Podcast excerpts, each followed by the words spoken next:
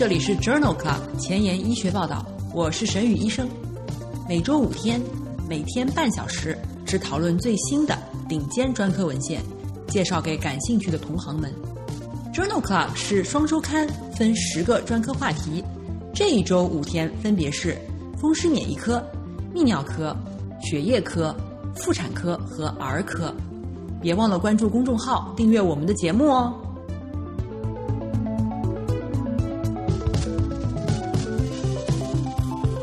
今日头条：一，FDA 连续批准两个白介素十七 A 单抗用于治疗中轴型脊柱关节炎。二，风湿病学年鉴发表两篇真实事件的研究，讨论肿瘤坏死因子抑制剂在中轴型脊柱关节炎当中的疗效。三，Science 子刊，纳米颗粒包裹环孢素靶向治疗狼疮性肾炎。这里是 Journal Club 前沿医学报道，免疫科星期一，Rheumatology Monday，我是主播沈宇医生，精彩即将开始，不要走开哦。首先，我们来聊一聊新药研发。伊奇珠单抗是一种抗白介素十七 A 的单克隆抗体。二零一六年被批准用于治疗银屑病和银屑病性关节炎。二零二零年六月，适应症被扩展到了放射学阴性的中轴型脊柱关节炎和强直性脊柱关节炎。我们来复习一下什么是中轴型脊柱关节炎。这是一种慢性的炎症性疾病，主要表现为背痛和进展性的脊柱强直，分为两种类型。影像学可见骶髂关节炎改变的，称之为强直性脊柱炎。没有骶髂关节炎改变的，称为影像学阴性的中轴型脊柱关节炎。常用的治疗药物包括非甾体类抗炎药和肿瘤坏死因子阿尔法抑制剂。最终导致这一次 FDA 批准的三项三期临床研究，分别为 COAST X 和 COAST V 和 COAST W 研究。这三项临床研究都已经分别发表在《Lancet》柳叶刀杂志上和免疫学年鉴上。我们首先来看看 COAST X 研究。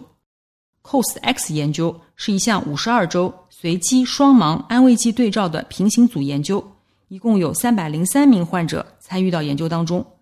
这些患者均患有活动性的放射学阴性的中轴型脊柱关节炎，并且对非甾体类抗炎药的疗效并不好。他们被随机分配到伊奇珠单抗八十毫克四周一次组，伊奇珠单抗八十毫克两周一次组。或者是安慰剂组，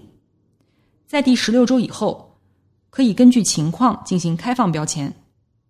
研究的主要终点设定为中轴型脊柱关节炎评估国际标准改善大于等于百分之四十，也就是 ASAS 四十。结果显示，第十六周的时候，四周一次组当中百分之三十五的患者和两周一次组当中百分之四十的患者病情得到缓解。安慰剂组仅有百分之十九。第五十二周时，四周一次组当中百分之三十的患者和两周一次组当中百分之三十一的患者病情得到缓解。安慰剂组当中仅有百分之十三。伊奇珠单抗最常见的不良事件是鼻咽炎和注射部位的反应。虽然有一例患者出现严重的感染，但总的来说，三组之间的严重不良事件的发生率都很低，没有肿瘤或者是死亡。研究认为。在治疗放射学阴性的中轴型脊柱关节炎方面，伊奇珠单抗的疗效是显著优于安慰剂组的。那么，关于伊奇珠单抗的另外两项研究 （Cost V 和 Cost W 研究呢，已经发表在二零二零年二月份的免疫学年鉴上。这两项三期临床研究旨在研究连续五十二周使用伊奇珠单抗治疗活动性的强直性脊柱炎的疗效和安全性。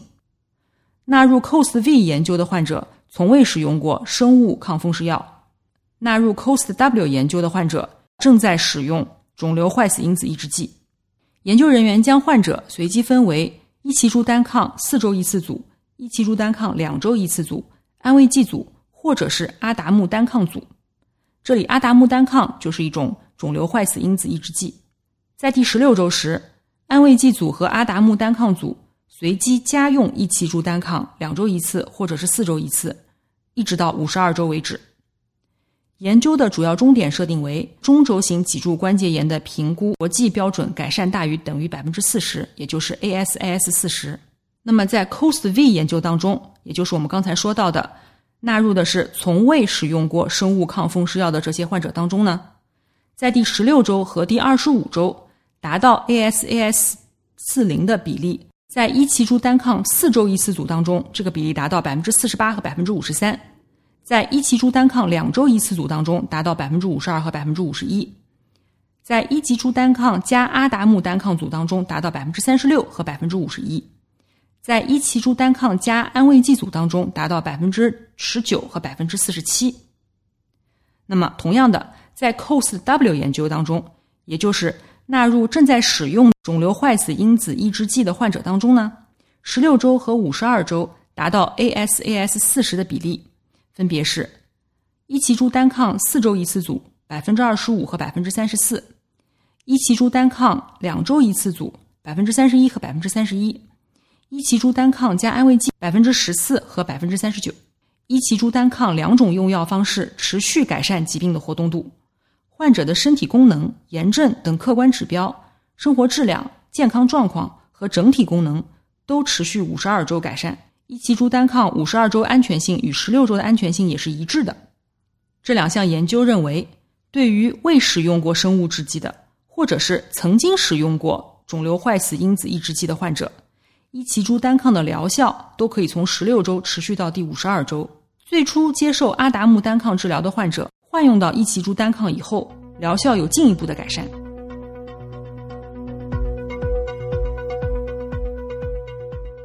今天介绍的第二个新药叫做苏金单抗。苏金单抗也是一种抗白介素十七 A 的单克隆抗体。二零一五年被批准用于治疗银屑病和银屑病性关节炎。二零二零年六月，适应症被扩展到了放射学阴性的中轴型脊柱关节炎。关于苏金单抗的三期临床研究已经于二零二零年八月发表在了《Arthritis and Rheumatology》杂志上。研究旨在评价苏金单抗在活动性的影像学阴性的中轴型脊柱关节炎患者当中的疗效研究一共纳入了五百五十五名患者，分别给予苏金单抗一百五十毫克复合组、苏金单抗一百五十毫克无复合组和安慰剂组。其中前四周每周一次给予复合剂量，四周以后每四周给药一次，二十周以后允许切换到开放标签。研究的主要终点设定为 ASAS 四零。研究发现，十六周时苏金单抗复合组的百分之四十一的患者，以及五十二周时非复合组的百分之三十九的患者出现了病情的缓解，而安慰剂组仅为百分之二十九点二，P 值小于零点零五，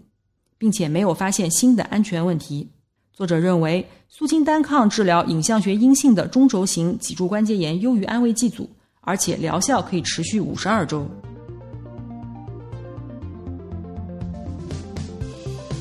英文不好，找医学文献如大海捞针，没有头绪吗？每天半小时，我把文献精华翻译成中文带给你。工作太忙，没时间看研究进展，导致写课题没有 idea 吗？每周五天，我只和你讨论最新最好的临床研究。Journal Club 前沿医学报道。拉近科研和临床的距离。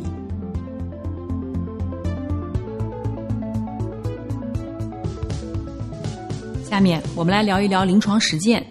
顺着刚才的话题，继续来聊一聊中轴型脊柱关节炎。中轴型脊柱关节炎的背痛的特点呢，主要是四十岁以前出现的背部不适，其病隐匿，随着运动而改善，休息的时候没有缓解，而且会出现夜间痛。患者还可以伴以下一些症状。比如交替性的臀区疼痛、附着点炎导致的足跟痛、指炎、下肢非对称性的关节炎、虹膜炎、克罗恩病或者是溃疡性结肠炎、银屑病，对于非载体类抗炎药反应比较良好。脊柱型关节炎家族史的患者也是高危人群。实验室结果包括 HLA-B 二十七阳性。以及影像学骶髂关节炎，对于慢性疼痛起病的、年龄小于四十五岁的、HLA-B 二十七阳性的、存在炎症性背痛或者是影像学骶髂关节炎的患者，应该强烈考虑中轴型脊柱关节炎的诊断。在二零二零年七月发表的一篇关于产后妇女的脊柱关节炎样磁共振表现的这篇前瞻性研究当中，提出了一个非常有意思的问题：许多产妇在分娩以后出现了腰背部疼痛，并且行磁共振能够发现骶髂关节炎，这时候是否可以诊断为中轴型脊柱关节炎呢？这篇研究的目的是通过重复的磁共振检查。前瞻性的来研究妊娠、分娩以及盆腔应力之间的关系。研究一共纳入了三十五例妇女，分别在产后十天、六个月和十二个月进行磁共振检查。百分之七十七的受试者发现，十天的时候表现出骶髂关节炎的骨髓水肿，其中百分之六十的患者达到了磁共振阳性诊断标准。六个月以后，百分之四十六的受试者仍然表现为骶髂关节骨髓水肿，这时只有百分之十五可以达到磁共振的阳性诊断标准。十二个月以后，仍然有百分之十二的患者磁共振表现为阳性，基本没有发现结构性病变。有趣的是，骨髓的水肿的存在不仅与生产的时长有关，也和是否使用了硬膜外麻醉有关。这项研究认为。分娩后发生骶髂关节骨髓水肿的发生率高得惊人，因此研究建议腰痛的产后妇女至少应该等待六个月以后再进行磁共振检查。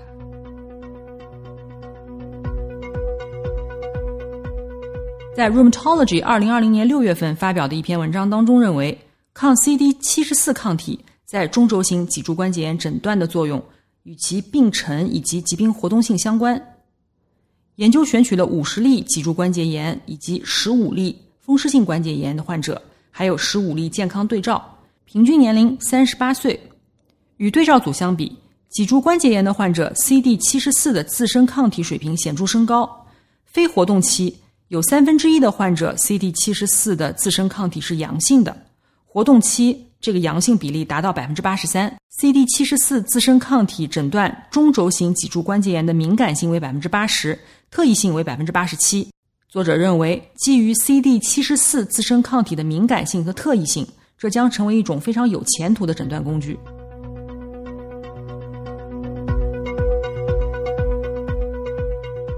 那么，我们现在来聊一聊中轴型脊柱关节炎的治疗。对于这类患者呢，初始治疗包括戒烟、物理治疗以及非甾体类抗炎药。如果连续使用两种不同的非甾体类抗炎药，而且每一种药物都持续至少两到四周以后，仍然效果不佳的患者，可以建议开始使用肿瘤坏死因子阿尔法抑制剂，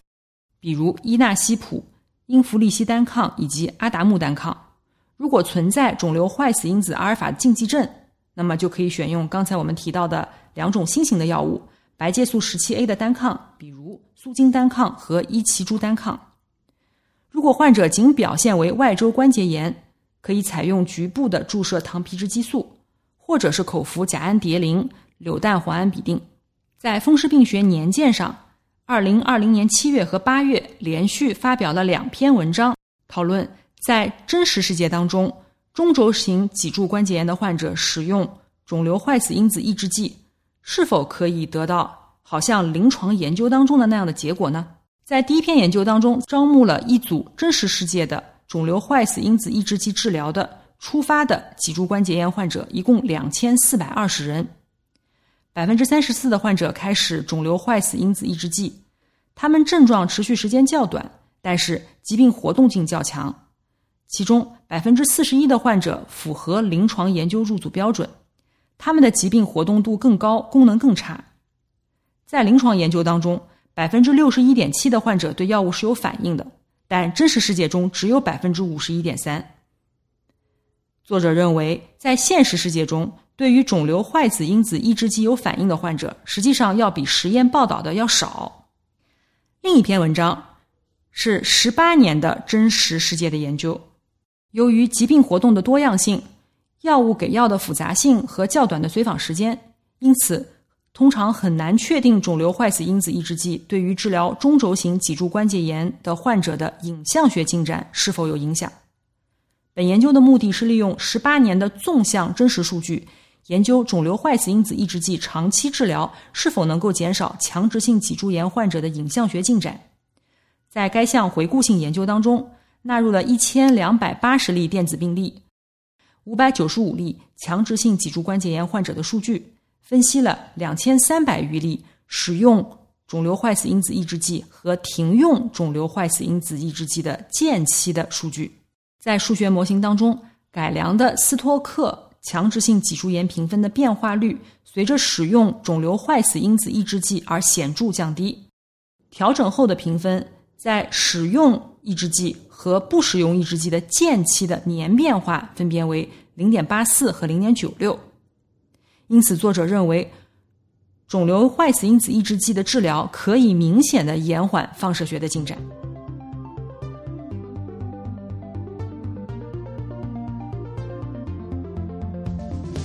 想要紧跟科研热点，实时更新临床理念，但烦恼于没有时间吗？上下班路上给我半小时，我把专科研究说给你听。想研究交叉学科的内容，但苦于非专科的知识仍然停留在书本上吗？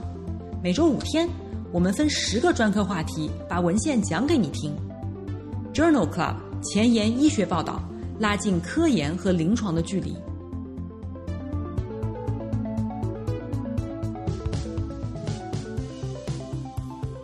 现在我们来聊一聊类风湿性关节炎。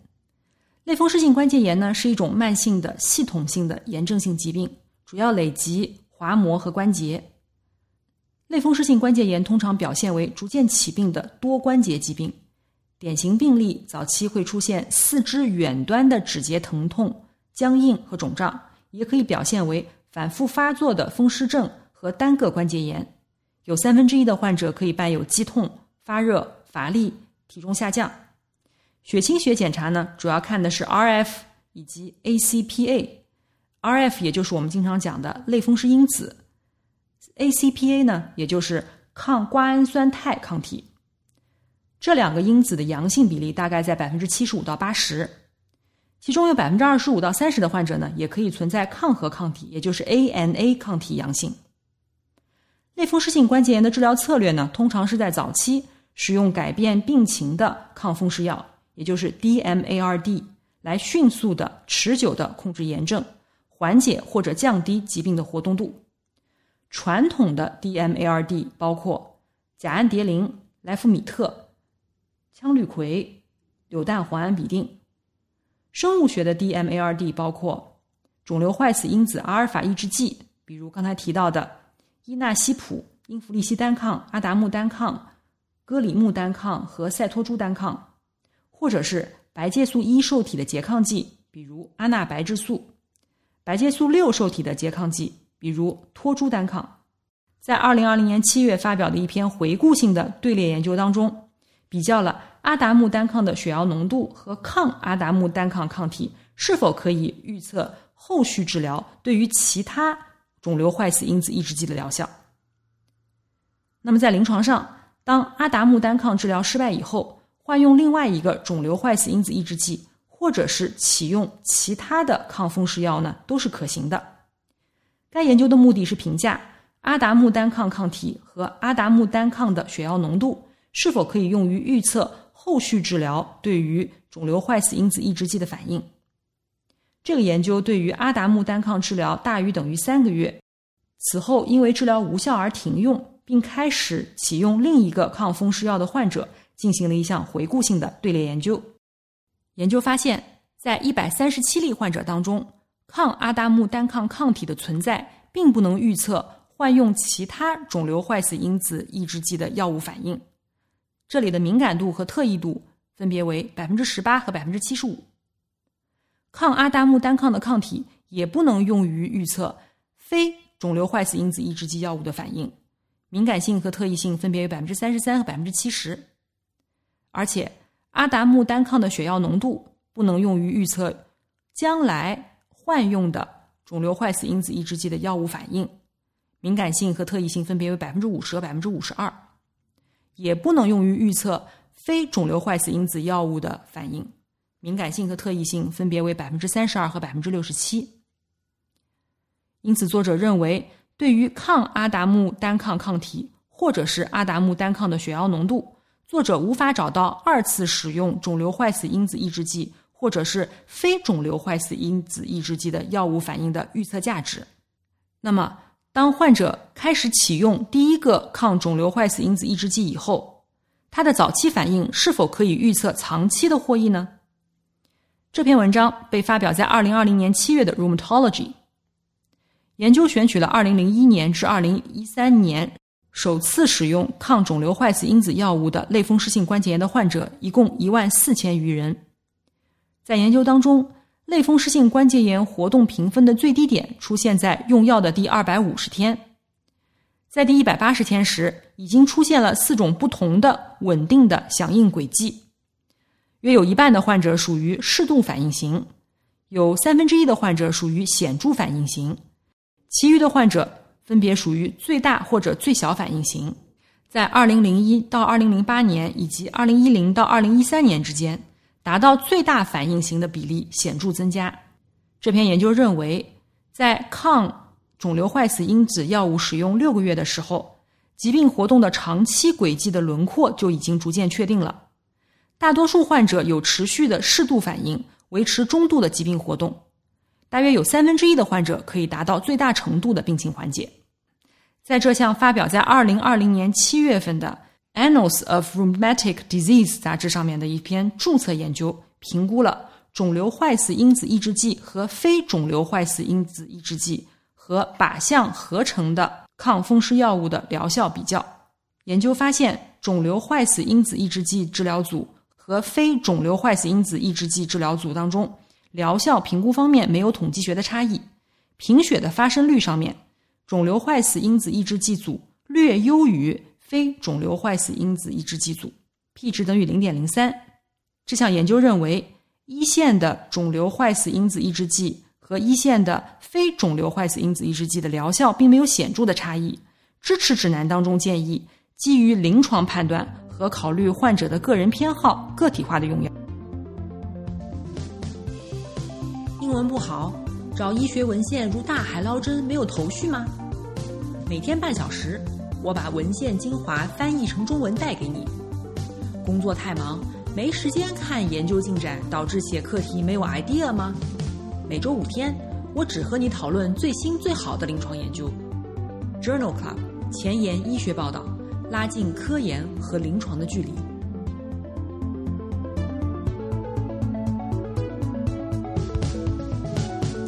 现在，让我们来聊一聊医学前沿。今天的话题是狼疮性肾炎，在二零二零年六月，《Science Advance》杂志上发表了一篇关于高效淋巴系统靶向纳米颗粒包裹的环孢素预防狼疮性小鼠模型肾小球肾炎的文章。环孢素 A 是一种强大的免疫抑制剂，但由于其生物利用度比较低，经常需要增加剂量。但是呢，大剂量又存在着肾毒性。所以，它无法单独用于治疗系统性红斑狼疮的肾炎。贝勒医学院的研究人员设计了一个以 CD 七十一为靶点的生物可降解的聚酯纳米颗粒，直接向淋巴系统递送环孢素 A。其中，藤黄酸偶联纳米颗粒显著的增加了纳米颗粒与 CD 三阳性或者是 CD 二十阳性的淋巴细胞以及肠道淋巴组织的结合率。在口服给药的小鼠模型当中，经纳米颗粒包裹的环孢素 A 增加了四到十八倍的淋巴给药量。环孢素 A 淋巴生物利用度的提高，与抗双链 DNA 抗体 IgG 的浓度，还有血浆细胞因子和肾小球肾炎的缓解均一致。研究人员认为，本研究证明了纳米颗粒增强淋巴组织靶向性的潜力。